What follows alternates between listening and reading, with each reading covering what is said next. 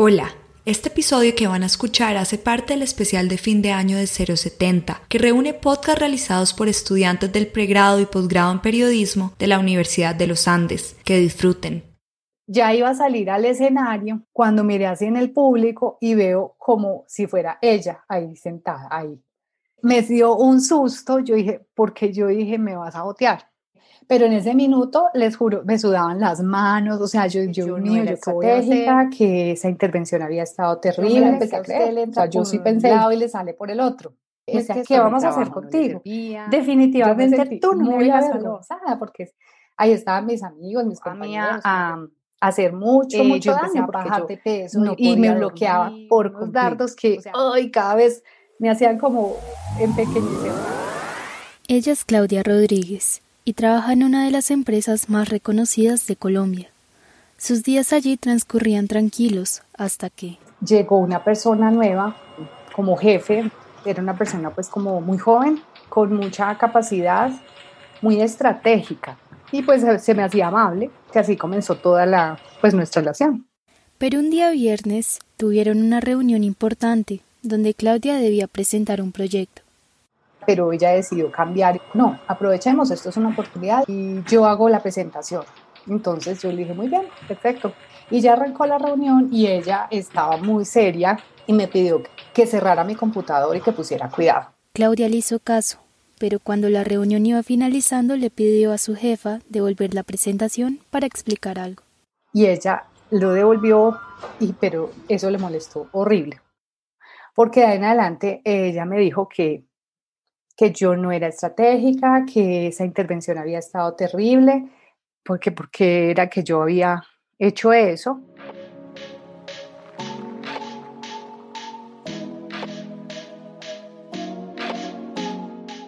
Ese fue su primer desencuentro, el primero de muchos otros, porque desde entonces la jefa le empezó a hacer comentarios a Claudia como decía, es que a usted le entra por un lado y le sale por el otro. Es que esto es lo que da la tierra, no podemos esperar más.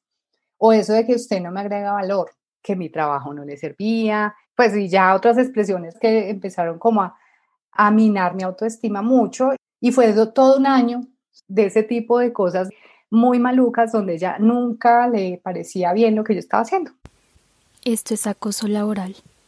Resumiendo la Ley 1010 del 2006, el acoso laboral es toda conducta persistente y demostrable ejercida sobre un empleado, encaminada a infundir miedo, intimidación, terror y angustia, a causar perjuicio laboral, generar desmotivación en el trabajo o inducir la renuncia del mismo.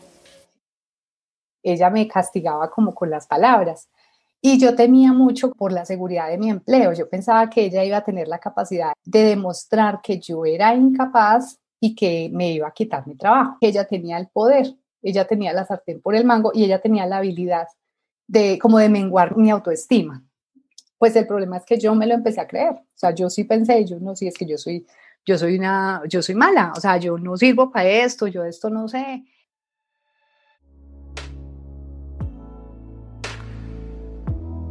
Claudia estaba sufriendo de acoso laboral psicológico, también conocido como mobbing. Su jefa la descalificó y violentó verbalmente en diversas ocasiones. Me acuerdo mucho una vez que ella, estando en público, ella me regañó porque una niña que trabajaba conmigo le dije, manda tal archivo y ella lo mandó y lo mandó en control de cambios. Y estábamos entrando todos a una reunión en el auditorio de la federación, que es un auditorio muy grande, entonces estábamos todos, toda la federación ahí en pleno. Y ella llegó y me vio, yo ya estaba sentada y ella se vino y ella parada, cruzó los brazos y me miró y movía la cabeza de un lado a otro y me decía, ¿qué vamos a hacer contigo?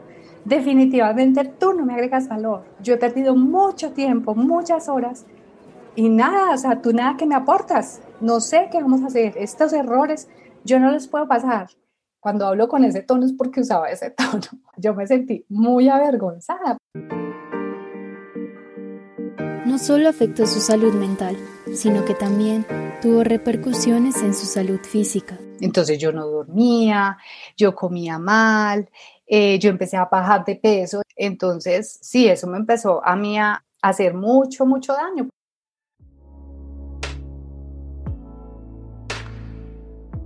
Según un estudio realizado en 2018 por la Universidad Libre, desde ese año se denunciaron ante el Ministerio de Trabajo 1.406 casos de acoso laboral. Pero esto es solo un 30% de la población que en realidad sufre este maltrato y se atreve a denunciar. Eso sin tener en cuenta que solo el 10% de los casos han sido correctamente resueltos.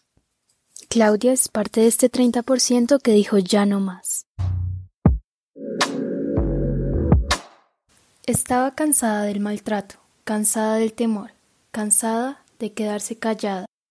Como yo coordino el programa de mujeres cafeteras de equidad de género y en el tema de equidad de género, digamos que uno trabaja mucho los temas de la violencia. Y yo me acuerdo que yo estaba en un baño y yo me miré al espejo, yo, ¿con qué cara le voy a decir a las mujeres que tengan el valor de denunciar ese maltrato y esa violencia cuando yo misma no soy capaz de hacerlo? O sea, a mí lo que me están haciendo es eso, o sea, a mí me están maltratando.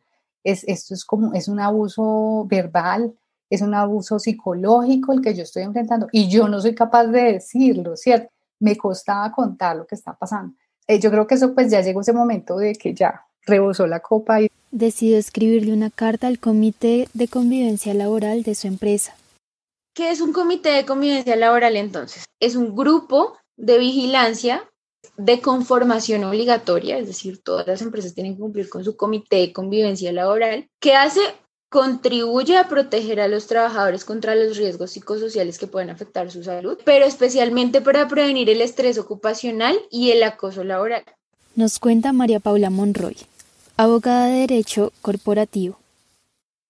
Digamos que ya fue como un alivio, o sea, perdí el miedo y yo digo, bueno, admití que eso me estaba pasando